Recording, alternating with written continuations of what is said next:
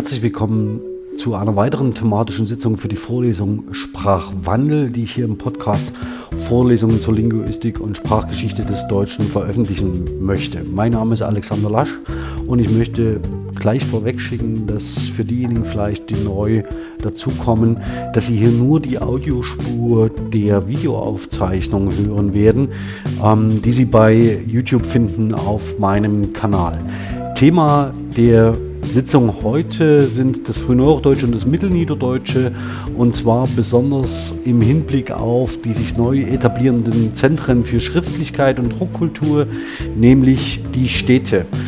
Ähm, darauf werde ich besonderes Augenmerk richten. Die sprachlichen Entwicklungen werden zwar auch in der Vorlesung behandelt, aber nicht so im Detail.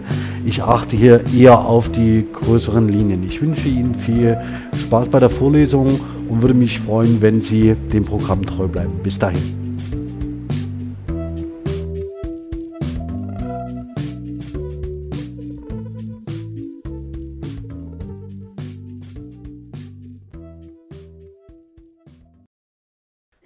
Ja, herzlich willkommen in der Vorlesung Sprachwandel, meine Damen und Herren. Ähm, ich hoffe, dass ich heute weder technische Probleme habe mit dem Livestream, noch habe ich irgendetwas vergessen, was ich dafür brauchen könnte. Ähm, zumindest technischer Art. In der letzten Woche haben wir uns vor allen Dingen mit einem Themenkomplex beschäftigt, den ich in der Form so auch noch nicht unterrichtet habe. Das heißt im Zusammenhang von Althochdeutsch, Altniederdeutsch und Mittelhochdeutsch. Ähm, das läuft ein wenig der Systematik verquer, die wir sonst im Fach üblicherweise unterrichten. Ähm, ganz kurz noch einmal gesagt, das Niederdeutsche ist, wenn man nördlich oder südlich von äh, Magdeburg unterrichtet, ähm, eigentlich nicht Thema in den germanistischen Einführungen. Und nichtsdestotrotz hätte ich es dennoch gern dabei, und zwar aus einer systematischen Perspektive die vor allen Dingen über die Schreibort- und Schreibsprachenentwicklung motiviert ist. Ähm, das dürfte beim letzten Mal deutlich geworden sein und ich würde gern, gern mit Ihnen heute mir das Frühneuhochdeutsche und das Mittelniederdeutsche genauer ansehen. Denn auch hier ist es so, dass zentrale Entwicklungen im soziokulturellen Bereich und im wirtschaftlichen Bereich dazu führen, dass wir andere Schreibtraditionen und dann vor allen Dingen Drucktraditionen aufnehmen, die dass die Quellen, die überliefert sind und vor allem den Sprachwandel äh, nachhaltig äh, bestimmen werden. Ähm, vielleicht zur Einführung noch mal ganz kurz ähm, die Literatur zur Wiederholung. Ähm, wir haben äh, uns mit äh, Peter von Polenz auseinandergesetzt, Antisthetie. Äh, Werner König hatte ich Ihnen empfohlen, den Atlas für die deutsche Sprache.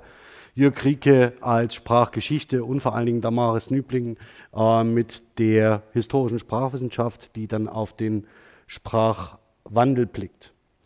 Ja, zur Wiederholung ganz kurz. Hier das sogenannte Zwiebelschalenmodell, was auch Damaris Nübling sich von Debus ähm, ausborgt und übernimmt. Noch einmal mit diesen Schlaglichtern auf das Althochdeutsche und Altniederdeutsche.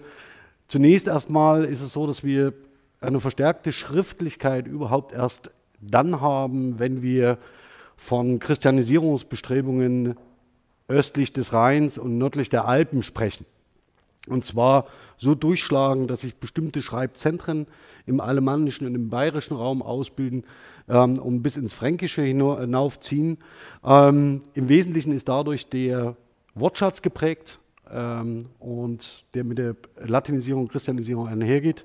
Und vor allen Dingen haben wir einen massiven Sprachausbau und den massiven Ausbau der Domänen von Schriftlichkeit. Sie erinnern sich, im Germanischen hatten wir einen Zusammenfall von Kasus aus dem Indoeuropäischen, faktisch nur noch zwei synthetische Zeitformen, die jetzt nach und nach in Anlehnung an das Lateinische nach und nach ausgebaut werden. Und man übt sich, so könnte man sagen, in den Skriptorien der großen Klöster St. Gallen in der Reichenau ähm, ein in neue Schreibtradition.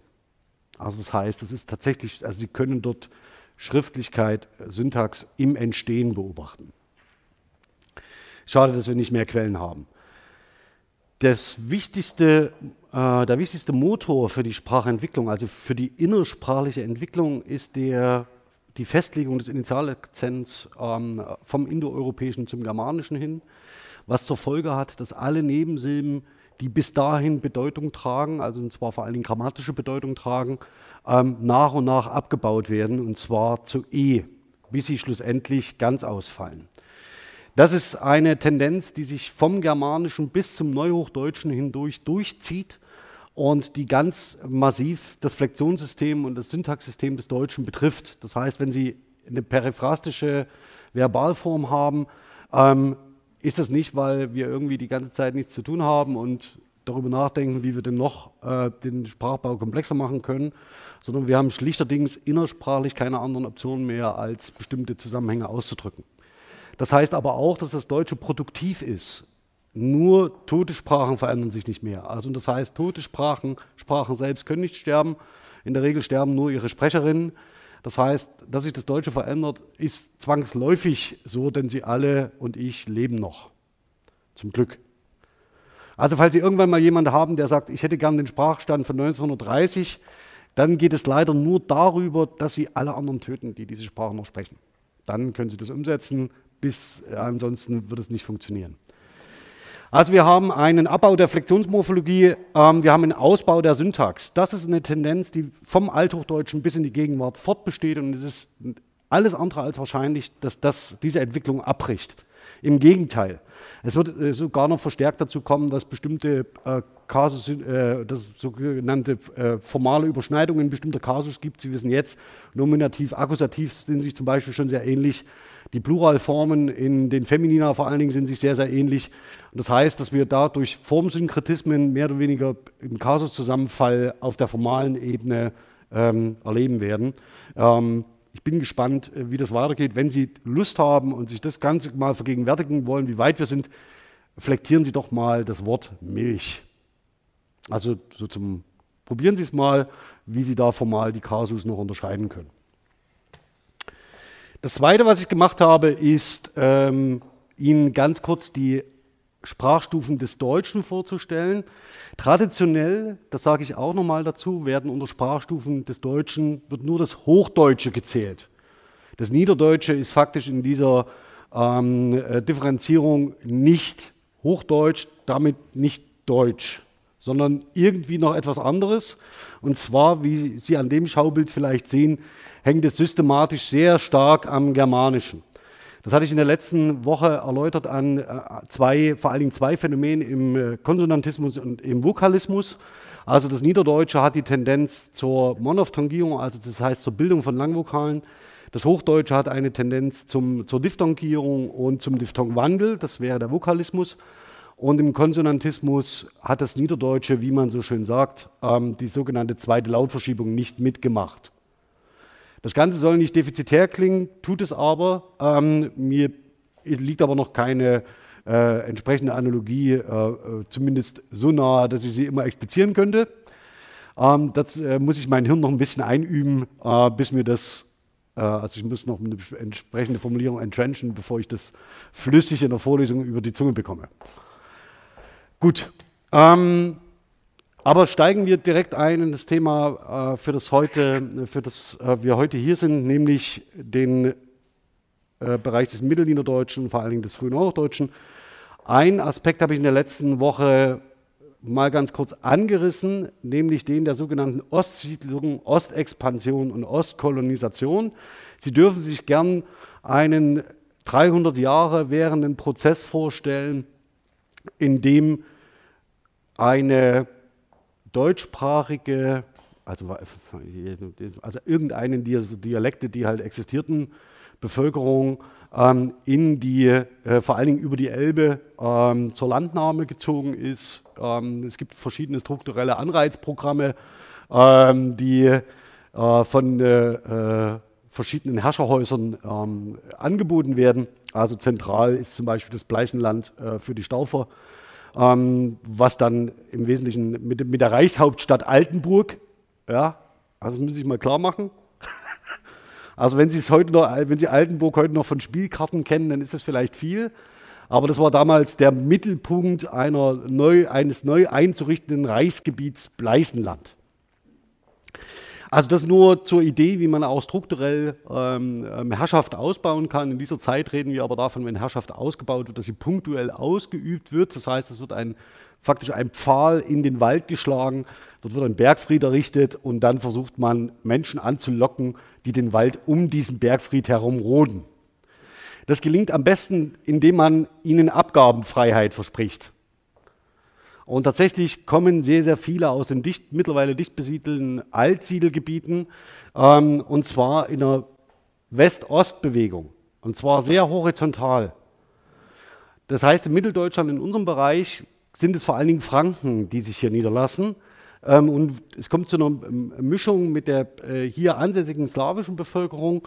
Das merken Sie, wenn Sie eine Landstraße, wenn Sie also sich in Sachsen bewegen und nicht immer nur auf Autobahn fahren, äh, wenn Sie mal eine Landstraße Richtung, äh, was sage ich jetzt, äh, Döbeln, Mittweida, Waldheim fahren, fahren Sie durch eine Vielzahl von Orten, die irgendwie mit erstaunlich vielen Zischlauten ähm, äh, auskommen.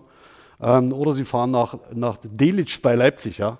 Kein Mensch weiß, wie man es schreibt, aber es zischt furchtbar und es ist der, äh, ist ein, der sprachliche Hintergrund ist der, dass es natürlich Übernahmen von slawischen Ortsbezeichnungen sind.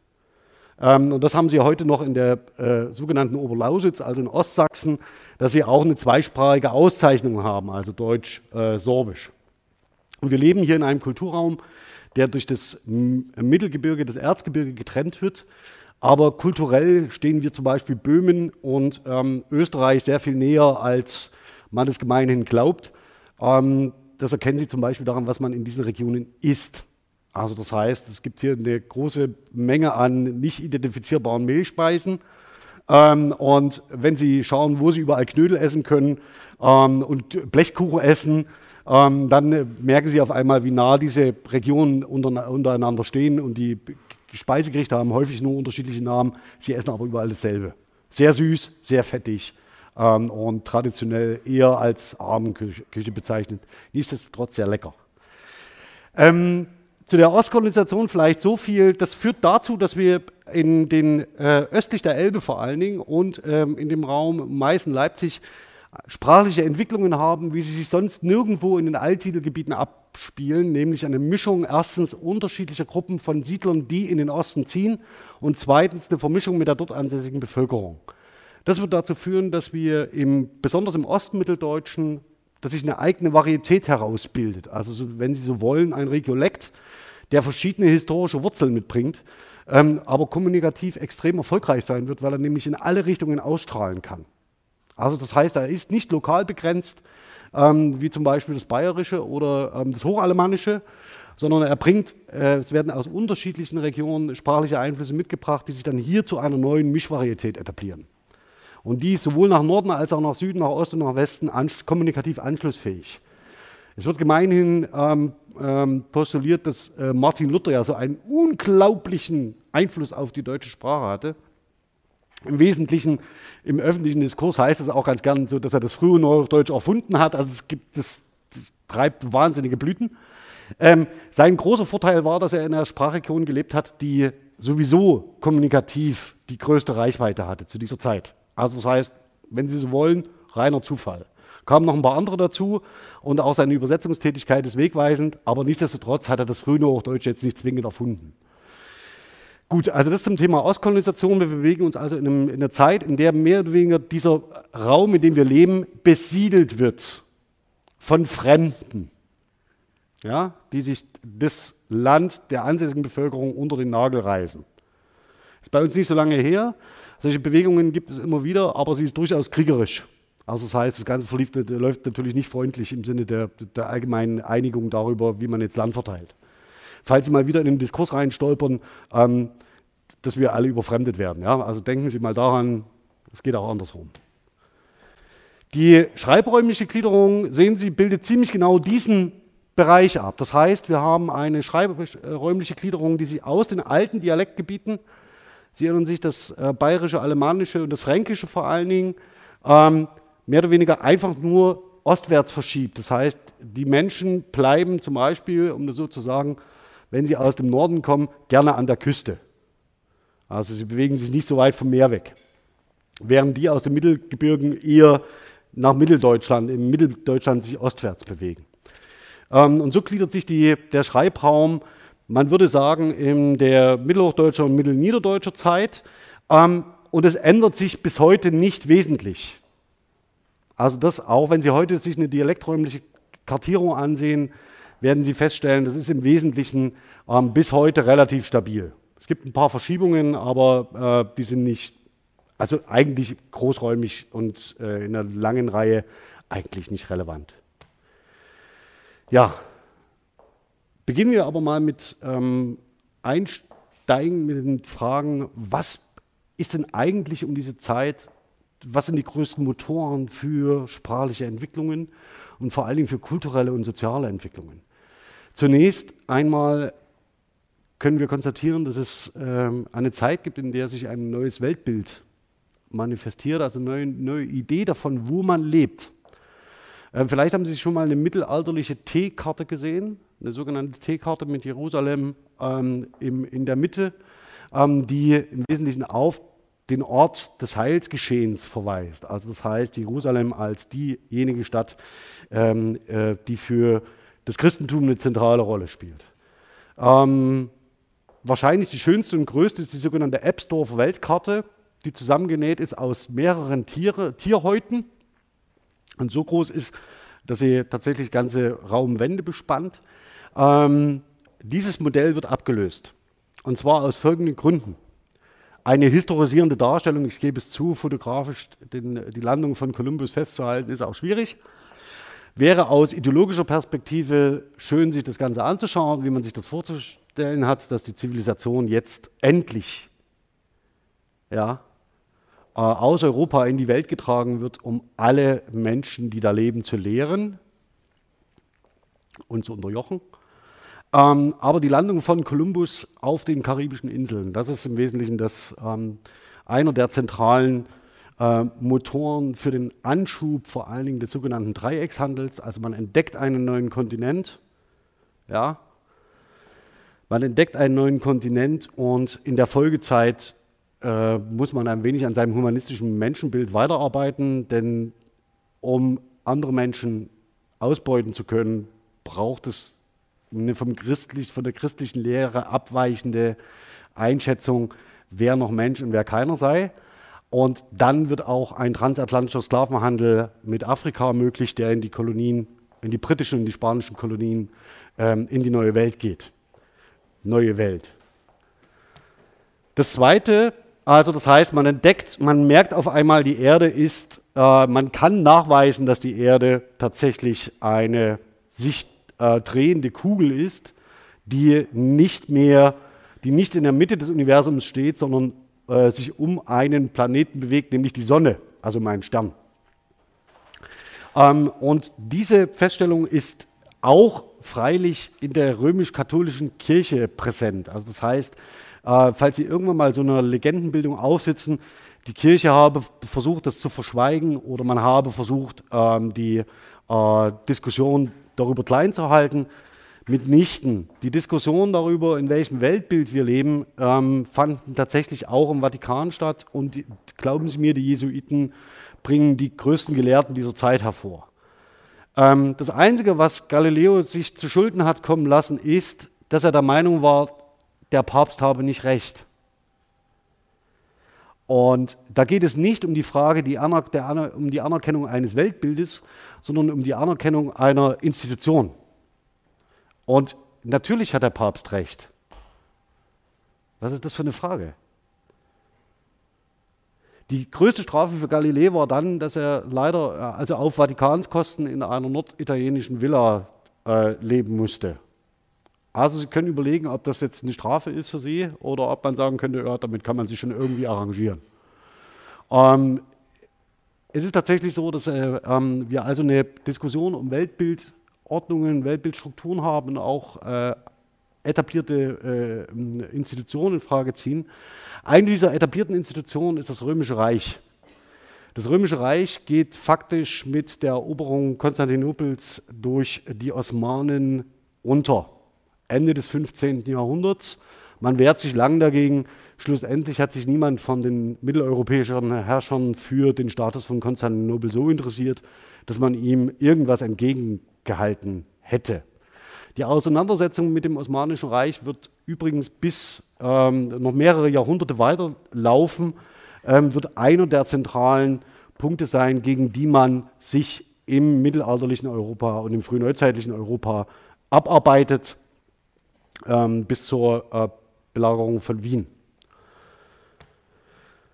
Ähm, das ist übrigens keine Fotografie, sondern das ist eine äh, über die Unreal Engine erstellte äh, Abbildung des Davids von Michelangelo. Ähm, deswegen so interessant, weil es mir eben mal keine fotografische Aufnahme irgendwie vom Sockel ähm, äh, der Figur ist, sondern die Augen zeigt. Und Sie kennen vielleicht den Michelangelo in Florenz ähm, und er sieht immer so gütig aus, irgendwie, ne? und irgendwie auch hübsch. Ähm, aber in, den, in der, tatsächlich in der Aufnahme, die hier nachgestellt ist über die Unreal Engine, sieht man den Zorn in seinen Augen. Also die, ähm, den Willen, etwas zu verändern. Und dieser Michelangelo wird von der Bürgerschaft vor dem Rathaus aufgestellt. Das heißt, eine Bürgerschaft einer Stadt stellt in einer biblischen, äh, stellt mit einer Figur eine biblische Szene nach, in der sie klar macht, wir sind in der Position des Davids. Und wir gewinnen leider, denn wir haben Geld. Die Städte werden die Zentren sein, die die mittelalterliche Gesellschaft in ein neues Zeitalter katapultieren. Warum? Weil sie aus der mittelalterlichen Ständegesellschaft herausfallen und dann ähm, in das frühneuzeitliche Europa gehen mit einem Modell, das es bis zu dieser Zeit nicht gab. Nämlich, wir verdienen Geld durch Handel. Und diese ähm, Motivation äh, äh, einer neu entstehenden Gruppe, also einer Bürgerschaft, die sich selbstbewusst bei adligen Lebensweisen ähm, äh, bedient, wird dazu führen, dass wir ganz andere Textsortentraditionen, dass sich ganz andere Textsortentraditionen entwickeln, die vor allen Dingen dieses bürgerliche Selbstverständnis und das Leben miteinander in der Stadt zum Thema haben. Nächstes aufrüttelnde Ereignis. Ähm, Sie sehen hier die 95 Thesen Martin Luthers, sie sind nicht in Deutsch angeschlagen worden, wenn sie überhaupt angeschlagen worden sind und schon gar nicht an die Schlosskirche in Wittenberg, sondern bestenfalls irgendwo an der Universität und zwar auf Lateinisch. Das heißt, die Übersetzung auf, äh, in die deutsche Sprache ähm, findet erst später statt. Auch deshalb ist es unwahrscheinlich, dass es an die Schlosskirche angeschlagen worden ist. Erstens kann kein Mensch lesen, zweitens Latein schon mal gar nicht. Ähm, sondern das, was Luther hier anschiebt, ist ein gelehrten Diskurs, ein Universitätsdiskurs. Sie studieren gerade an einer Institution, wo das möglich ist. Unsere Institution ist eine der ältesten, an der so etwas gedacht wird. Sie dürfen in diesem freien Raum hier Ihre Meinungen, Haltungen, Kritik, Anregungen, Wünsche entwickeln, vorbringen und weitertreiben. Sie sind hier geschützt als Mitglieder einer Universität. Genau das versucht Luther auch. Ähm, naja, äh, und ich glaube, er, hat, äh, den, er hätte den Staub gerne auch ein bisschen niedriger gehalten ist aber, glaube ich, in, vom, vom Naturell her ein bisschen störriger ähm, und er weiß, er hat recht.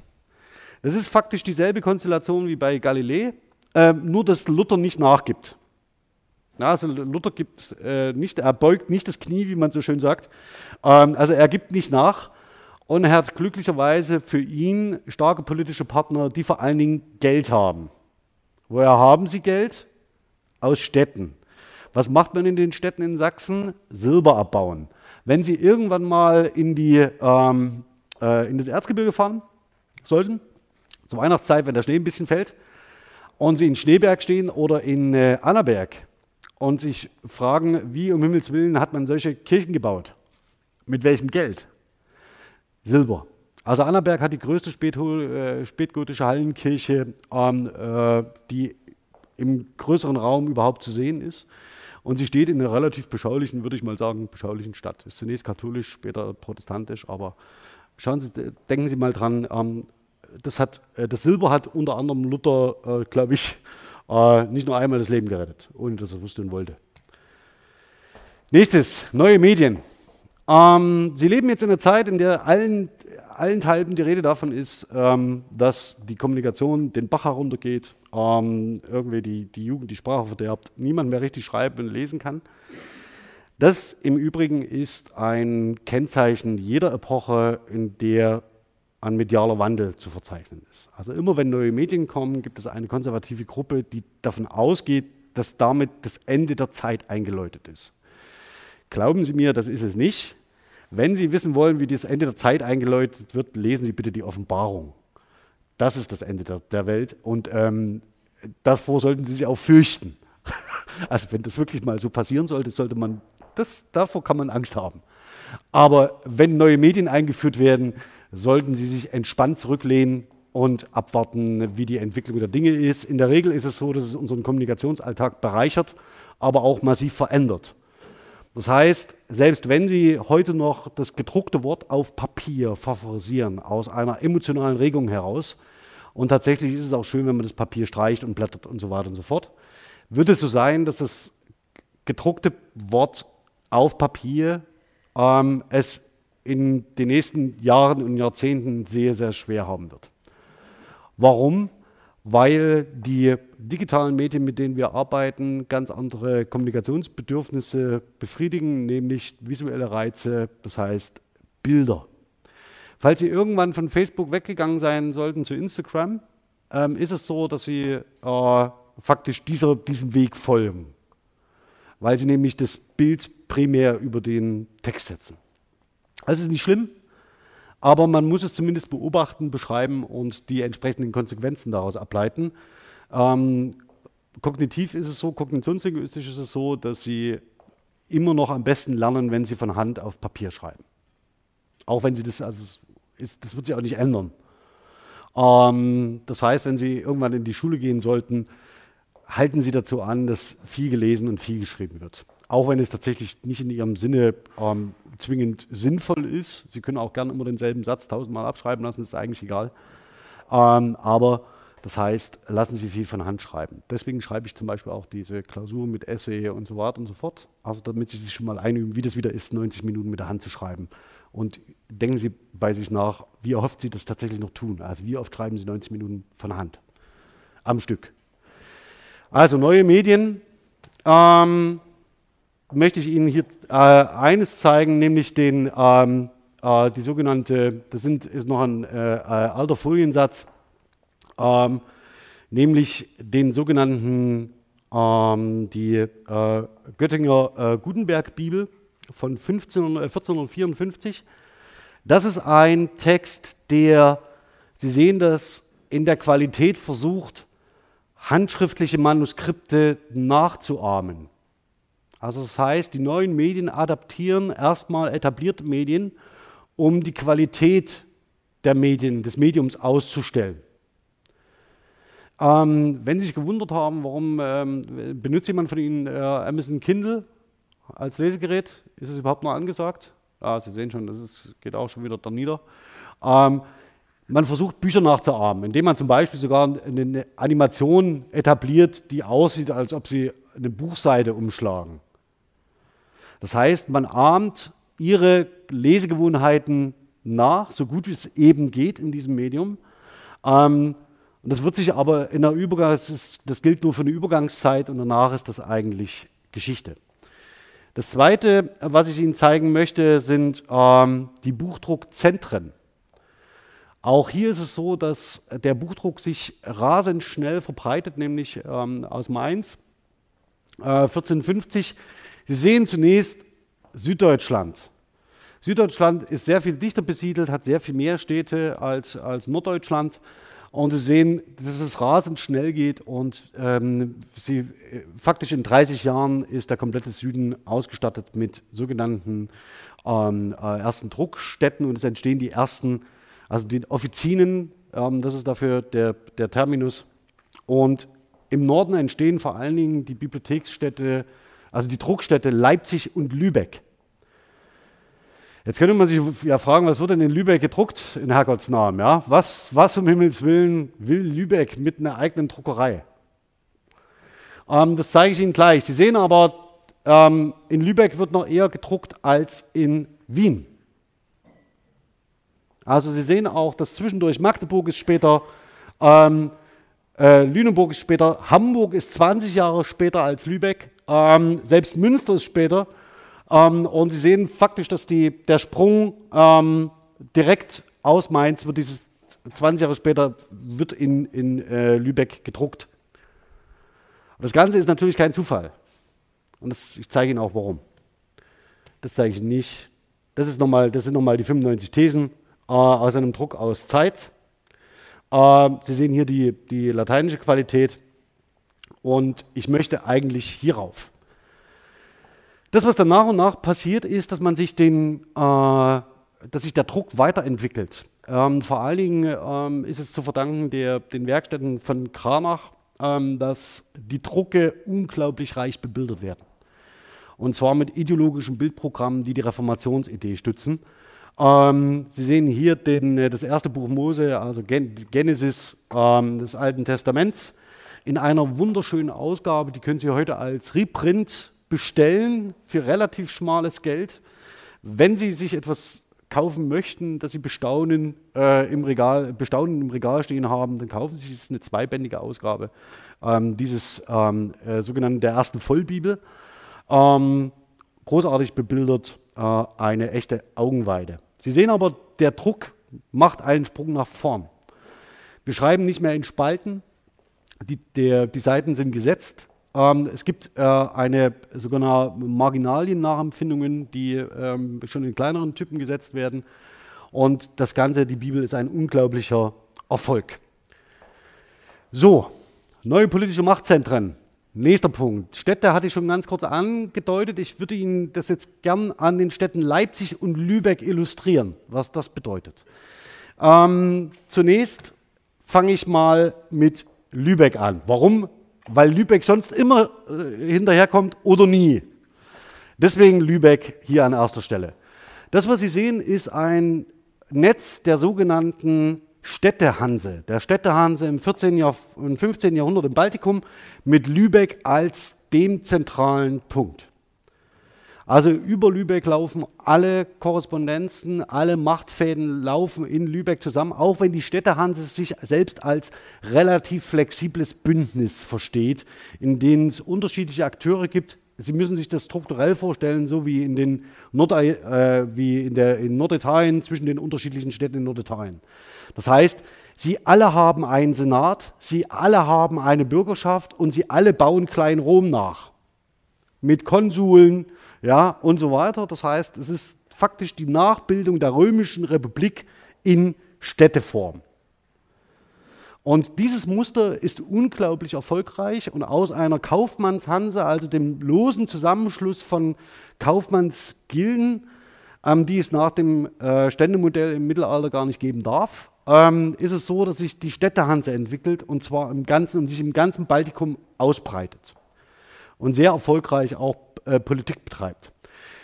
Lübeck wächst zu der Zeit unglaublich stark, ist eine der größten Städte überhaupt im Reich und ähm, von hier aus werden vor allen Dingen wird so das sogenannte libysche Stadtrecht äh, im Baltikum verteilt sodass sie ein, äh, dieses libysche Stadt ein mittelniederdeutsches Stadtrecht in tatsächlich dem kompletten Baltikum vorfinden und das dort adaptiert wird.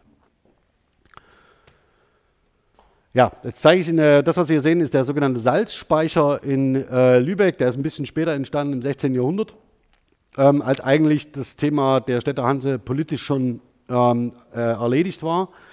Ähm, sie ist die ähm, wahrscheinlich die, nicht nur die, wahrscheinlich eine der schöneren Städte und schönsten Städte der Hanse, sondern auch eine der reichsten. Den Reichtum von Handelsstädten erkennen Sie im Übrigen immer daran, wie hoch die Häuser sind. Ähm, normalerweise wird in Städten ähm, auf zwei Etagen ausgelegt. Ähm, und zwei Etagen ähm, können Sie mit den damaligen Baumöglichkeiten noch irgendwie realisieren. Dann haben wir eine Zeit, in der es so eine genannte Fortifikation von Städten gibt. Das heißt, es wird eine, eine Ringmauer darum gebaut. Und dann, wenn die Stadt weiter wächst, gibt es nur noch einen Weg. Und zwar in die Höhe. In Bremen führt das dazu, dass äh, dann, oder äh, kennt jemand von Ihnen Quedlinburg? Ja?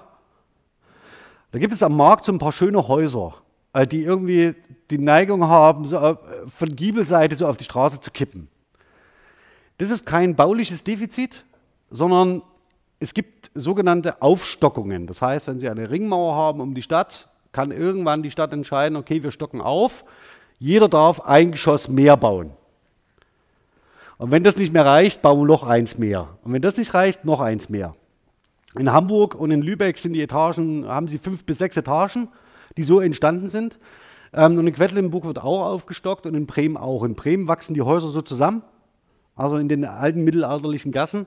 Und in Quedlinburg ist man kurz davor. Warum? Immer wenn sie aufstocken, vergrößern sie natürlich die Grundfläche ihres ähm, Hauses ein bisschen dadurch, indem sie einfach einen Meter auf die Straße rausbauen. Und so entstehen diese Giebel, die faktisch ähm, sich auf die, auf die Straße zu fallen scheinen, einfach nur damit man mehr Platz hat äh, in dem eigenen Haus. Äh, sehr egoistisch gedacht, funktioniert aber großartig. Wenn es brennt, ist schlecht. So, das ist Lübeck ähm, im 17. Jahrhundert. Den Reichtum einer Stadt erkennen Sie in der Regel immer an der Anzahl der Kirchtürme, die eine Stadt hat. Deswegen sind diese Stadtansichten auch darauf ausgelegt, alle Türme zu zeigen, die es überhaupt in der Stadt gibt. Meistens sind auch die Türme extra beschriftet. Ähm, nur zur Illustration, Sie sehen hier außenrum die Fortifikationsanlagen und vor allen Dingen immer die nicht so ganz beliebten Neustädte außerhalb der Mauer, ähm, die vor allen Dingen dann nicht sicher sind. Die zweite Stadt, die ich Ihnen zeige, ist Leipzig. Auch hier funktioniert das ganz genau so. Das heißt, es gibt eine Ringmauer und in der Stadt wird aufgestockt. Es gibt einen zentralen Platz, das ist der Markt. Also falls Sie, sich, falls Sie Leipzig kennen, ähm, nur ganz kurz zur Illustration. Die Thomaskirche sehen Sie da.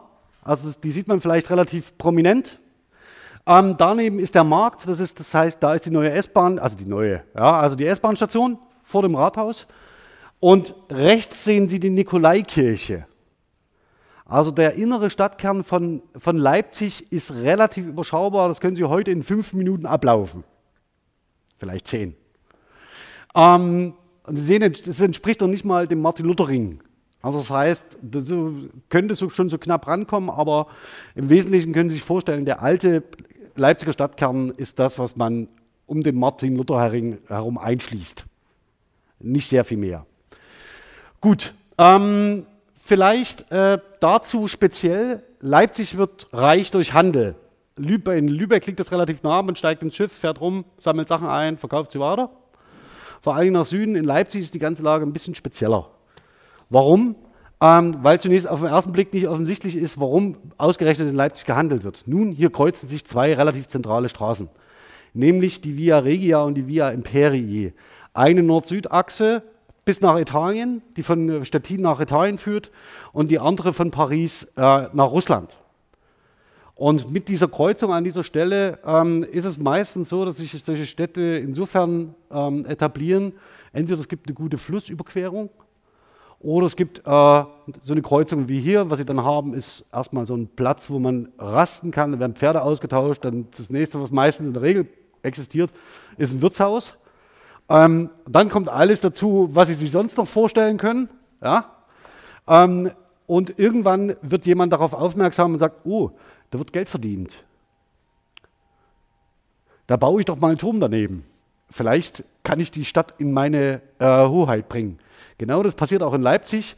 Also jeder, der irgendwie äh, mittel, niederer äh, oder höherer Adel ist, inklusive aller äh, äh, geistlichen Bischöfe auf unterschiedlichem Niveau, bauen alle erstmal in die Nähe von Leipzig oder in Leipzig rein äh, ihre Türme, Festungsanlagen, Burgen.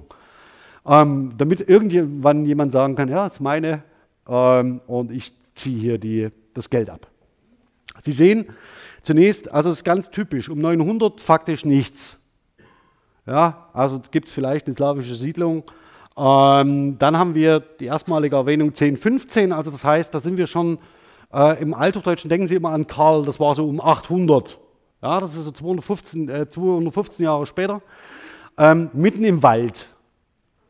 Ähm, da haben wir eine erstmalige Erwähnung. Dietmar von Merseburg, sehen Sie, ist ein sehr, sehr bedeutender Chronist, ähm, der Leipzig erwähnt. 1165 Otto der Reiche, da sehen Sie schon, da reitet der Adel ein, ähm, um die besondere Bedeutung dieser Wegkreuzung zu markieren ähm, verleiht Stadt- und Marktrecht. Stadtrecht bedeutet, dass sie eine eigene Gerichtsbarkeit hat, das ist zentral. Marktrecht bedeutet, dass sie einen Markt halten darf. Das ist eigentlich ein ähm, ähm, adliges Privileg. Und dieses, dieses Markthalten bedeutet, dass äh, man äh, dass alle Händler, die an dieser Kreuzung vorbeikommen, so wird es relativ schnell ausgelegt, ähm, dort ihre Waren präsentieren dürfen und müssen. Was damit verbunden ist, ist das sogenannte Stapelrecht. Dazu sage ich dann gleich nochmal was. Das ist für Leipzig der Hammer. Also das, können, das, kann man sich gar nicht, das kann man sich echt nicht vorstellen. Das zeige ich Ihnen noch gleich. Also ich zeige Ihnen zunächst aber die Kreuzungen. Die Via Regia, sehen Sie, geht einmal ähm, an der Thomaskirche vorbei und kreuzt den Markt ähm, unterhalb des Rathauses. Also das heißt, Sie müssen, wenn Sie diese Straße in die Stadt hineinfahren, kommen Sie direkt zum zentralen Marktplatz. Und da können Sie Ihre Waren auskippen. Gleiches gilt für die Via Imperii, die die Stadt in der anderen Achse schneidet. Äh, das heißt, wenn Sie an der, ich bin mir gar nicht sicher, ähm, wenn Sie ähm, was da heute steht, also wenn Sie am Marktplatz an der unteren linkeren Ecke stehen, stehen Sie auf einer der ältesten Straßenkreuzungen dieses Kontinents, um das mal so zu sagen. Also wenn Sie das nächste Mal in Leipzig sind, denken Sie dran, stellen Sie sich mal kurz drauf, denken kurz nach, freuen sich. Ähm, würde Ihnen nichts bringen. So, was passiert? Kaufmänner siedeln sich an, Kaufmänner verdienen in der Regel Geld.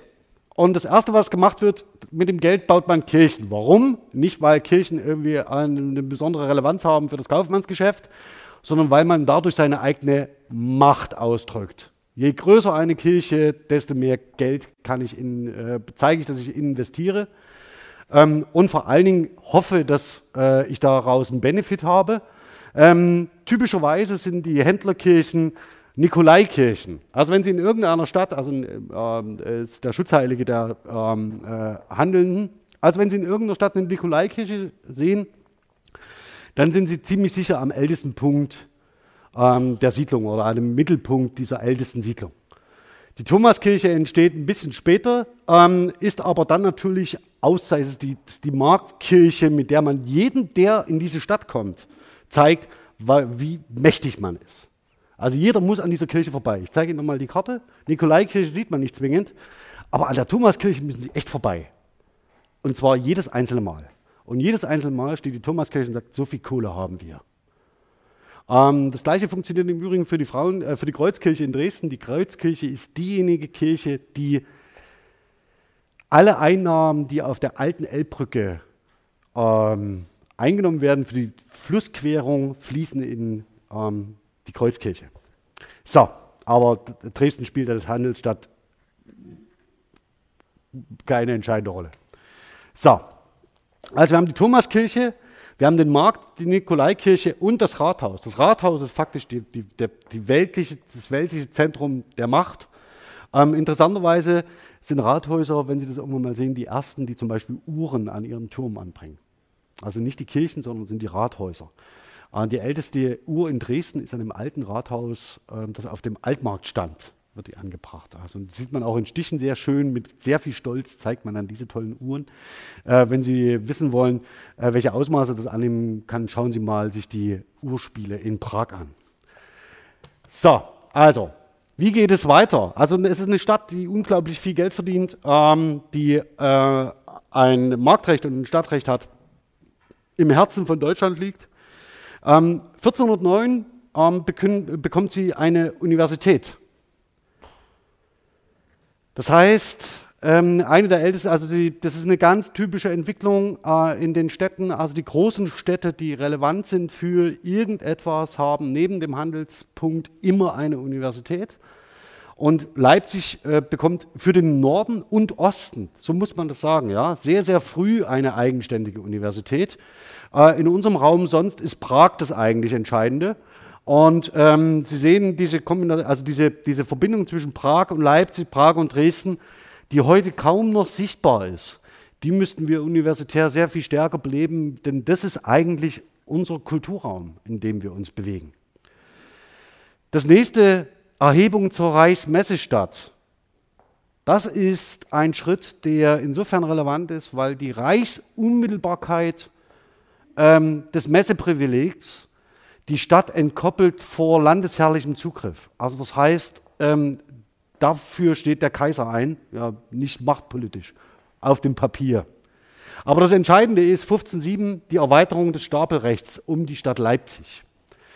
Das Stapelrecht bedeutet, dass jeder, der an der Thomaskirche staunend vorbeiläuft, alle seine Waren in der Stadt ablegen muss und verkaufen muss.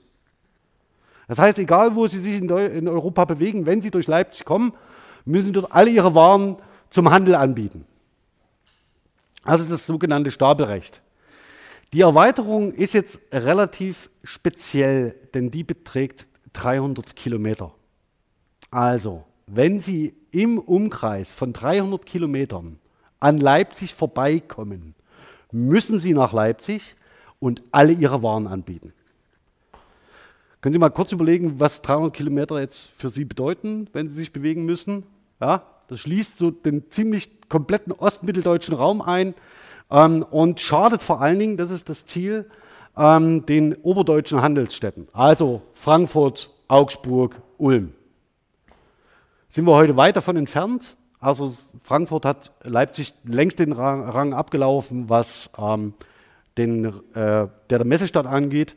Aus ganz verschiedenen Gründen, die nicht in der ehemaligen DDR äh, zu suchen sind, sondern bereits Ende des 19. Jahrhunderts beginnen, also der Bevölkerungsrückgang und der Bedeutungs, also der schleichende Bedeutungsverlust von Leipzig zeichnet sich schon Ende des 19. Jahrhunderts ab und wird im Wesentlichen durch zwei Kriege verdeckt und die deutsch-deutsche Teilung. Ähm, aber es ist kein Produkt der ehemaligen DDR. Ja, 1539 Einführung der Reformation ist relativ spät, könnte man meinen. Ja, es ist ja direkt so nebenan. Aber ähm, auch da ist es nochmal wichtig, sich zu vergegenwärtigen, dass in Leipzig vor allen Dingen auch die römische Kirche ganz anders präsent ist zu dieser Zeit als in kleineren äh, Städten, die wesentlich freier sind, wie Wittenberg. Wittenberg ist, ja. naja, gut. Okay. Also, das zu Leipzig. Das nächste, ähm, was die meisten großen Städte teilen, ist eine katastrophale Vernichtung und Verheerung im Dreißigjährigen Krieg, die gleichzeitig, was gleichzeitig das Ende des früh, der sogenannten frühneuhochdeutschen Zeit ähm, äh, zumindest terminiert. Äh, also sie wird 1648, 1650, sagt man so, Ende des Frühneuhochdeutsche, schön im Scheibchenmodell. Ne? Also äh, 1050 bis 1350 Mittelhochdeutsch, dann 1350 bis 1650 Neuhochdeutsch und dann ist alles anders.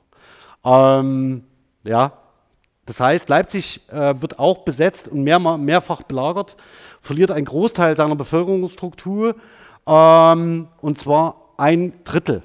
Ja, ein Drittel der Bevölkerung verliert Leipzig an seiner Stadtbevölkerung. Was das für Einflüsse auf die Stadtpolitik, äh, die Kultur und vor allen Dingen die wirtschaftliche Entwicklung hat, ähm, kann man heute nur schwerlich abschätzen, aber es dürfte eine der großen, großen Katastrophen sein, ähm, die sich in der dann ereignet haben. Ähm, und sogar so weit, dass man dann nach dem Dreißigjährigen Krieg äh, Auseinandersetzungen, die auf, also vermeintlich äh, konfessionsbezogen sind, ähm, in Europa zumindest nicht mehr geführt hat. Das ist, äh, glaube ich, auch mentalitätsgeschichtlich ein Ergebnis dieser verheerenden Zeit. So. Städteentwicklung, gut, also, also neue machtpolitische Zentren, sprachliche Entwicklung, Domänenerweiterung. Also was können wir denn sprachhistorisch zu den Bereichen sagen. Das nochmal zur Erinnerung, das habe ich beim letzten Mal schon gezeigt, also die Textsortenentwicklung ähm, im Mittelhochdeutschen, Frühneuhochdeutschen und Mittelniederdeutschen. Und Sie sehen, dass wir, wenn wir aus dem Althochdeutschen und Altniederdeutschen kommen, haben wir eine sehr starke Orientierung an die christlichen Schreibzentren, also die monastische Schreibkultur. Danach französischer Kultureinfluss sehen Sie das weltliche Herrschaftszentren ähm, relevant werden, vor allen Dingen in der Vertextung von Liedern, ähm, von ähm, äh, höfischen äh, Romanen. Ähm, die Heldenepik, wie gesagt, ist eine äh, genuine Entwicklung äh, in unserem Raum. Und danach geht es aber so, äh, sofort los, dass Sie sehen, es werden folgende Dinge publiziert: Rechtssammlungen, Urkunden, Urbare und Weistümer. Also nichts mehr mit hoher Liebe, ja, sondern äh, schnöde Verwaltungstexte. Wo brauchen Sie die? In Städten. Das ist der ganz einfache ähm, Punkt, ähm, dem man hier machen kann an der Stelle, dass man sagt, also die Städte werden die neuen Zentren für Schriftlichkeit und für das Schreiben, vor allen Dingen im Hinblick auf die Universitäten. Hier werden Juristen ausgebildet und die Juristen wiederum gehen in den landesherrlichen Dienst, bauen die ersten Kanzleien auf und so weiter und so fort. Ähm, richten die ersten Druckereien ein. Das heißt, das wären die neuen Motoren für ähm, Schriftlichkeit und Textproduktion. Deswegen wahrscheinlich auch relativ langweilig. Äh, aber das stimmt nicht so ganz. Also, wir schauen mal erst auf den mittelniederdeutschen Raum. Also von 1250 bis 1650 wird es gemeinhin datiert. Ähm, das habe ich Ihnen schon gezeigt. Ein Kaufmannshaus in Hameln mit einer schönen äh, goldenen ähm, Inschrift, ähm, die den Niedergang äh, von allem Leben äh, feiert, denn nur die Herrlichkeit Gottes wird in Ewigkeit bleiben. Das hatte ich Ihnen schon gezeigt. Ist natürlich, wenn man sich die Ausstattung dieses Hauses anschaut, schauen Sie mal danach, das finden Sie im Netz, äh, ein absoluter Witz. Ja? Das Ding hat 750 Fenster nur auf die Straßenseite raus. Also das heißt, äh, davon dem, dem Niedergang äh, und dem Verlust zu reden, ist natürlich ein äh, rhetorisches Mittel, um äh, den eigenen Reichtum ein bisschen zumindest äh, nicht so deutlich auszustellen, aber ich, ja, großartig. Schauen Sie es einfach an. Also, wir haben das Altsächsische oder Altniederdeutsche als eine Bereich, äh, in der Domäne des kirchlichen Bereichs. Ja, also erinnern Sie sich daran, Helian-Dichtung vor allen Dingen maßgeblich aus Fulda beeinflusst. Ähm, Corvey äh, und Werden spielen als, als Klöster eine Rolle im niederdeutschen Bereich. Aber im Mittelniederdeutschen haben wir sofort einen Schwung hin zu Rechtstexten, Verwaltungstexten, ähm, Historiografie auch tatsächlich, ähm, Handel und dann vor allen Dingen eine Adaptation vor allen Dingen literarischer Stoffe, die in einem gemeinsamen Raum mit dem Hochdeutschen entstehen. Also das heißt, man überträgt äh, Stoffe, so wie man es im Mittelhochdeutschen auch macht, ja. Also das heißt, äh, übersetzt man halt aus dem Französischen ins Deutsche ähm, und hier übersetzt man halt aus dem Hochdeutschen ins Niederdeutsche. Also das ist tatsächlich ähm, keine äh, sonderlich ähm, sagen wir mal so, man sollte nicht SPD-Minister sein.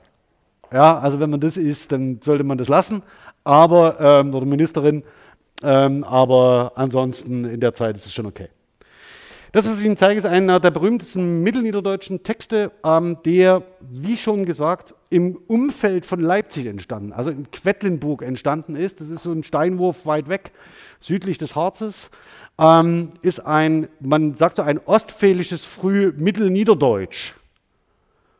Also erinnern Sie sich nochmal an den Großraum des, des Sächsischen, ja, also da haben Sie das äh, Nordalbingien und dann haben Sie einen Bereich Friesisch, in dem Friesisch gesprochen wird und dann haben Sie vor allen Dingen das Westwestfälische und das Ostwestfälische ähm, und ähm, das, was hier Ostfälisches, Frühmittelniederdeutsch, ist eigentlich ein Nord- östliches Ostmittelhochdeutsch. Ostmittel, äh, ja? also das heißt, Sie haben hier eine Verschränkung in dem sprachlichen Kulturraum, der keine klaren Grenzen hat. Das heißt, vieles von dem, was Sie hier lesen können äh, in Eike von Repkos ähm, Sachsenspiegel, die in ähm, wenigen sehr gut bebilderten Handschriften vorliegt, ähm, ist eine Mischung aus mittelniederdeutschen Elementen und hochdeutschen Elementen. Hier, damit Sie, falls Sie keine Fraktur oder Handschriften lesen können, einmal der Mittelniederdeutsch-Text, also der ostfälische früh-mittelniederdeutsche Text und die neuhochdeutsche Übersetzung. Im Wesentlichen ging es um den Ausdruck, den ich Ihnen vorhin gezeigt habe, aus welchen Gründen man wem die Burg abreißen darf. Ja, was man, was man dann machen muss, äh, in welcher Reihenfolge und wer daran beteiligt sein darf und was man mit den Steinen macht, die dann übrig bleiben. Und was, wer das Essen bezahlt, derjenigen, die die Buch abreißen und so weiter.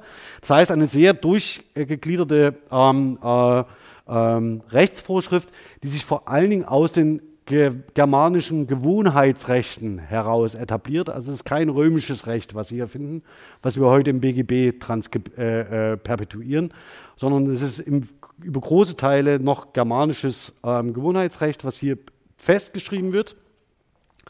Und ähm, das wollte ich Ihnen im Wesentlichen hier nur zeigen an einem Beispiel, also Spiegel der Sachsen, ähm, die, eine, eine der zentralen, einflussreichsten Rechtssammlungen zu dieser Zeit. Das nächste, was wir Sie gesehen haben, sind Urkundentexte.